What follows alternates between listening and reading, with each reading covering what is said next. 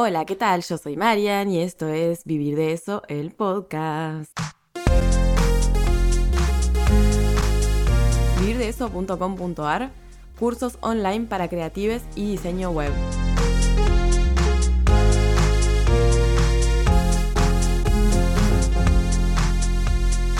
Estoy un poco arriba, ya sé, aunque no debería, bueno, no sé si debería o no.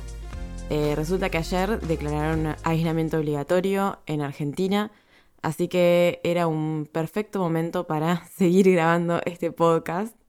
Y justamente el tema que quería tocar hoy es eh, cómo emprender en tiempos de coronavirus. También podríamos llamarle este episodio cómo volvernos digitales, porque la idea es que la única forma de trabajar en tiempos de aislamiento obligatorio es estando en nuestras casas y la única forma de trabajar desde nuestras casas, sin poder salir, sin hacer envíos por delivery o lo que sea, tiene que ser sí o sí volvernos digitales. Entonces este episodio se va a tratar de cómo volvernos digitales en estas épocas eh, de coronavirus, de aislamiento, de cuarentena y un montón de cosas horribles que están pasando. Obviamente que en estas épocas las personas que emprendemos tenemos que vivir de lo que vendemos, por lo cual se hace difícil, muy difícil subsistir si todo se para. Por eso es que se vuelve un poco como una obligación, si queremos seguir trabajando obviamente, eh, volvernos digitales. O sea, encontrar la manera de poder trabajar desde nuestras casas y que eso no nos impida seguir eh, teniendo ingresos y obviamente mm, tratar de suavizar un poco lo que es este golpe, digamos,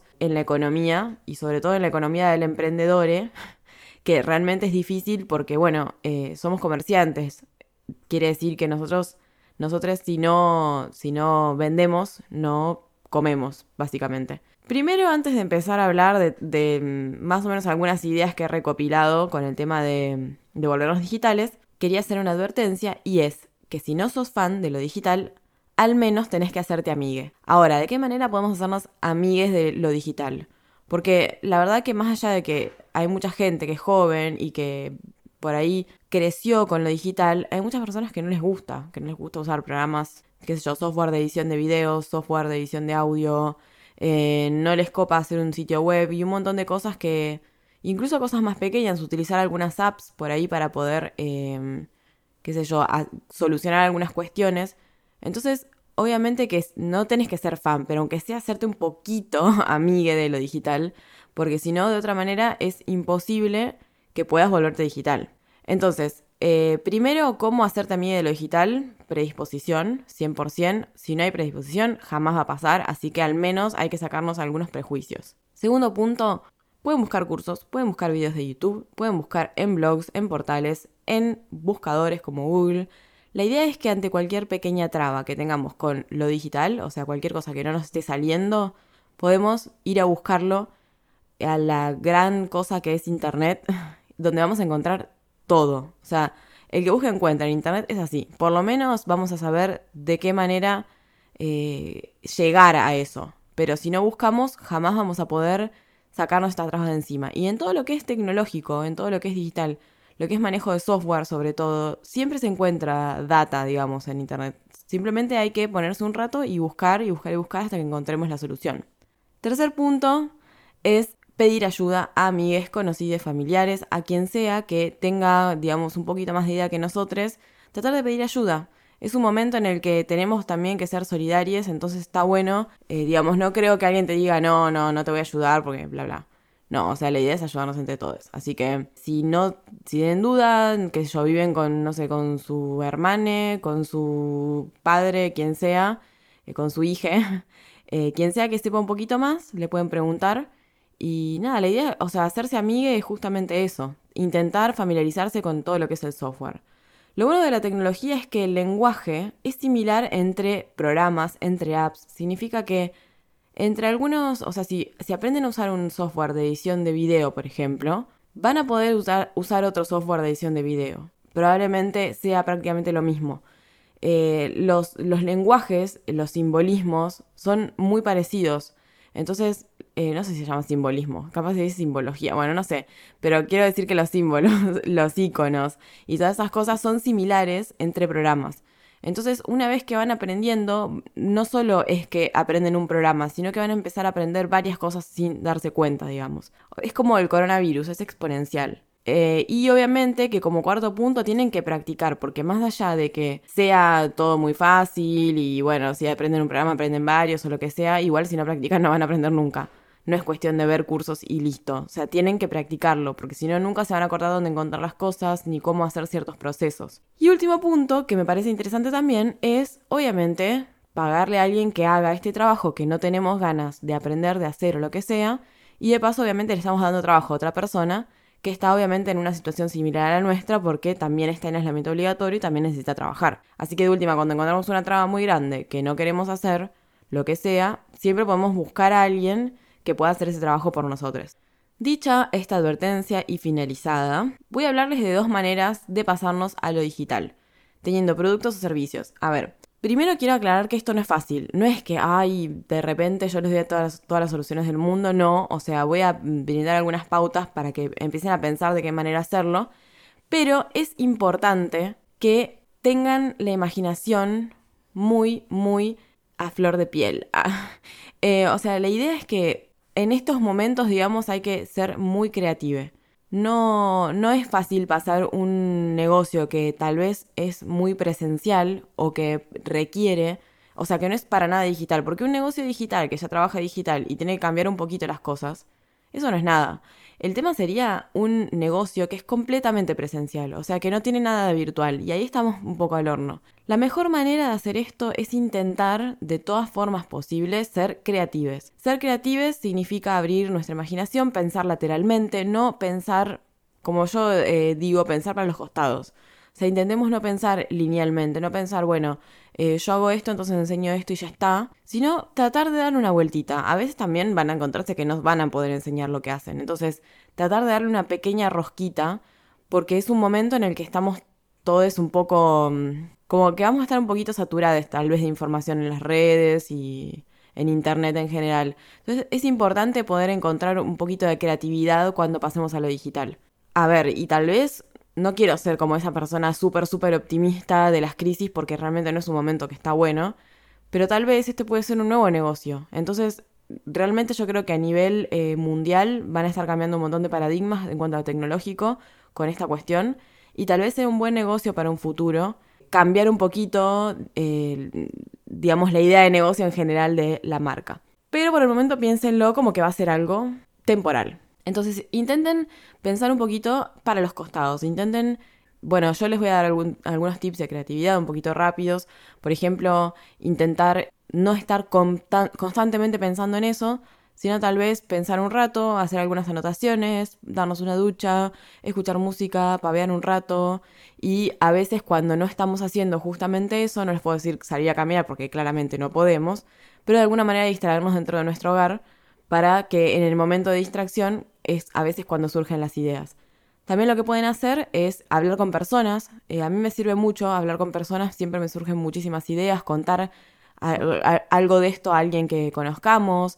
Eh, seguramente alguna idea va a surgir de eso. No, no significa que se le ocurra al otro, sino que a veces se nos ocurre a nosotros cuando estamos hablando con otra persona. También pueden probar haciendo. A mí a veces me pasa que empiezo a hacer algo o sea, empiezo a manejar una idea, empiezo a tratar de imaginarla, tratar de por ahí escribirla y de ahí me surgen otras ideas y voy perfeccionándola a poco.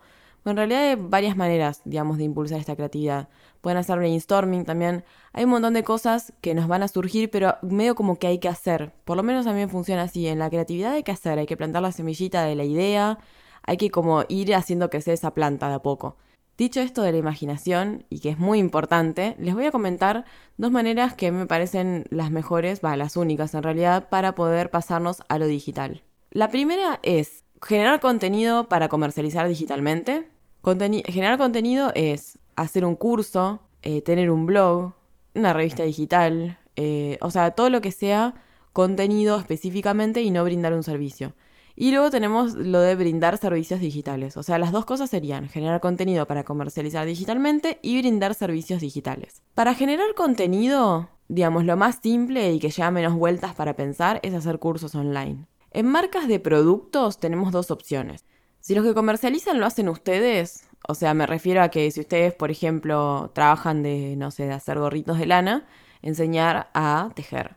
es una buena manera. Puede ser tanto lo que ustedes hacen como otra cosa, obviamente. O sea, ahí como que si ustedes hacen con sus manos lo que, lo que venden, lo que producen, digamos, ustedes producen lo que venden, en ese caso, enseñar a hacer ese producto sería el camino más rápido y más fácil para poder hacer un curso online. Luego, si ustedes eh, no hacen, o sea, si ustedes solo comercializan lo que venden y no lo producen ustedes, en ese caso es distinto, es un poco más complejo, porque tendrían que enseñar otra cosa que tenga que ver con el trabajo, o sea, con ese rubro o que tenga alguna relación con eh, su marca. Por ejemplo, en el caso de un local que venda productos, digamos, por ejemplo, un local de ropa, que lo o sea, no, produce la ropa, sino que la, la compra y la vende al público. En ese caso se puede hacer un curso de cómo gestionar un local de venta de ropa al público. Y hablando de, este tema, está bueno trabajar con nichos, porque los nichos funcionan un montón.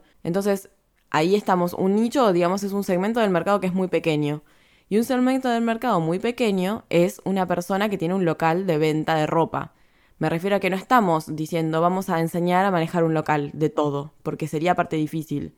No estamos enseñando eh, a gestionar una cualquier tipo de local, me refiero a que no solo un local en una calle, un local pequeño, sino que vamos a, enseñar a gestionar franquicias y también empresas grandes, no. Vamos a enseñar a gestionar un local solo de venta al público de ropa, que no se produce, sino que se compra. Entonces, es tan específico, a la vez no tanto, porque hay un montón de gente que obviamente no es que se van a quedar sin público, hay un montón de gente que hace esas cosas. Pero imagínense que ustedes al iniciar con ese local alguien les hubiese eh, vendido un curso donde les enseñaba a hacer todo lo que requiere tener un local. Esa experiencia vale oro y está buenísimo poder hacer un curso donde se pueda capacitar a la gente para eso. Otra cosa puede ser, por ejemplo, cómo emprender en un cierto rubro específico, que más allá de que ustedes hagan ese producto, ustedes pueden decir, bueno, yo eh, hago bordado, entonces voy a enseñar a emprender en bordado. Punto. O sea, me parece que por eso digo lo del pensamiento para los costos. Me parece que hay que tratar de abarcar, pensar en todos los procesos que hacemos como marca, ya sea emprender en el rubro, ya sea tener un local, ya sea manejar las redes sociales de cierto rubro específico. Está bueno que piensen siempre en nichos, o sea, en apuntar a nichos porque les va a funcionar mejor y tratar de pensar de esta manera de dar una vueltita de rosca, de que no sea exactamente enseñar a hacer lo que hacemos. Y luego también tenemos las marcas de servicios. Una marca de servicio, ¿cómo puede hacer un curso online? Bueno, también puede enseñar a hacer lo que hacen. Por ejemplo, un arquitecte.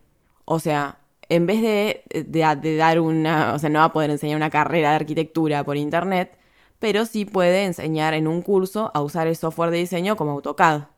Entonces de esa manera no es exactamente, no está brindando el servicio de arquitecte, digamos, pero sí está enseñando a utilizar una de las herramientas y, su público pueden ser obviamente arquitectos también.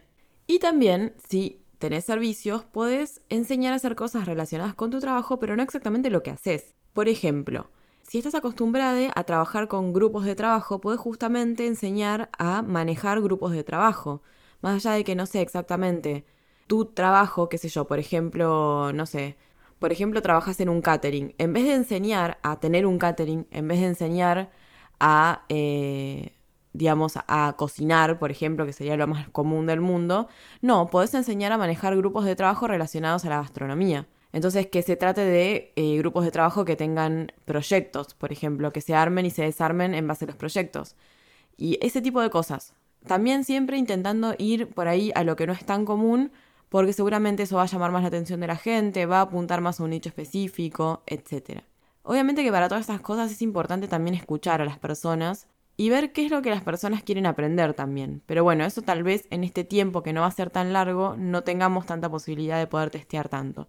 Así que por ahí van a tener que pensar más en cosas que les han pedido antes o en cosas que las personas siempre les preguntan cómo hacer. Cuando yo empecé a vivir de eso, lo empecé porque eh, yo hacía zapatillas y las vendía a todo el mundo, a todo el mundo, no, a todo el país, este, pero le vendía a todo el mundo.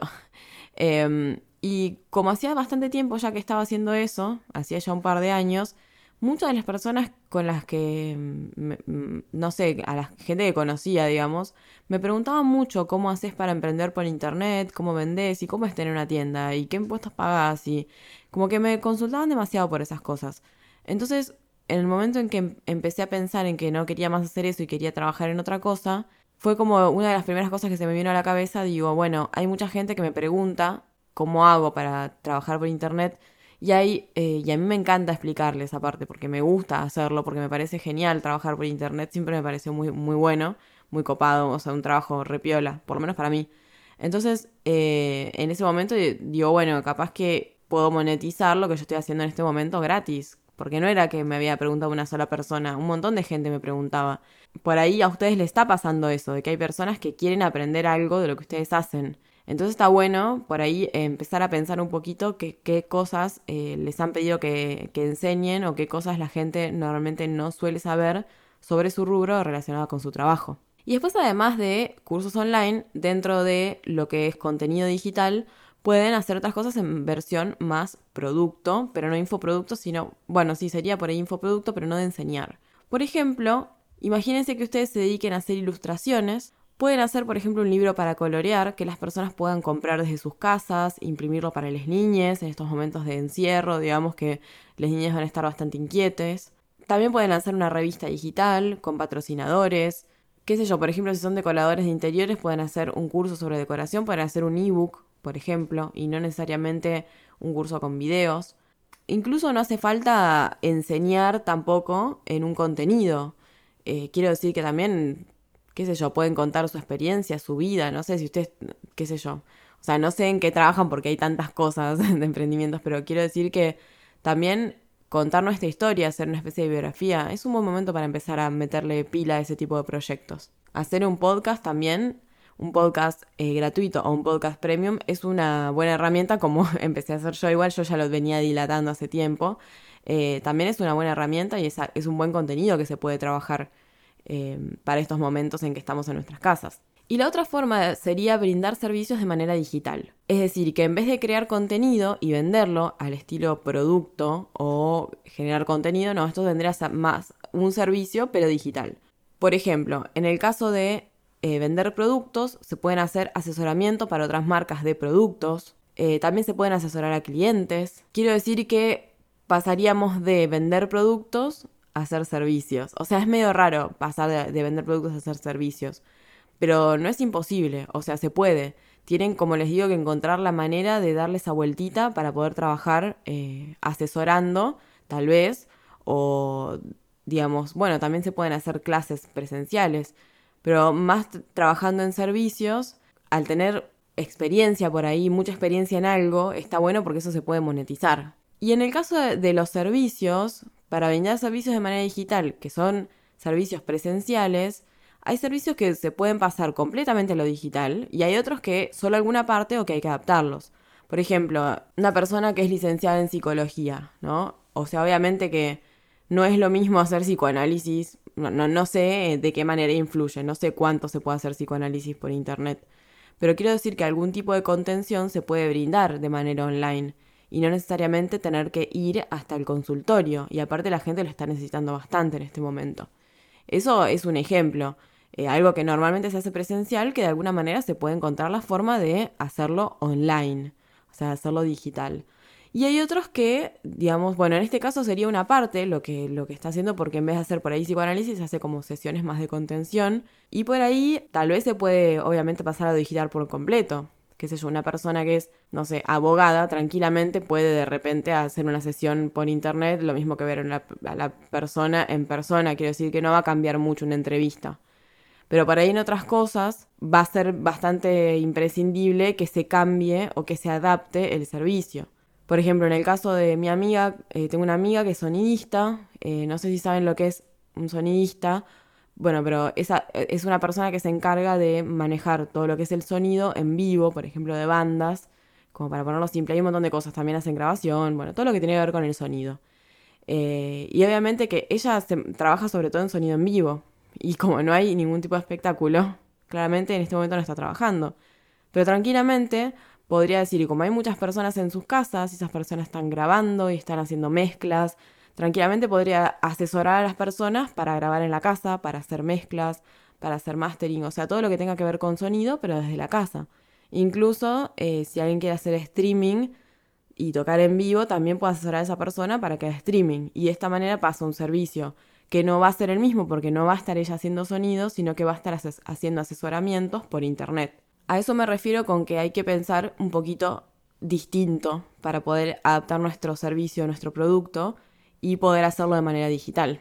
Espero que esto les haya servido de algo, espero haber disparado algunas ideas eh, y la verdad es que me encantaría que si de alguna manera encontraron la forma de pasar todo esto a lo digital, me escriban. Quiero que me cuenten su historia, así que nada, si hay algo muy copado, por ahí de alguna manera podemos hacer una entrevista, me, me encantaría. Pueden escribir a hola.vivirdeeso.com.ar y quiero contarles también que hasta que termine la cuarentena en Argentina, tengo abierto, o sea, tengo un curso online gratuito de cómo crear cursos online.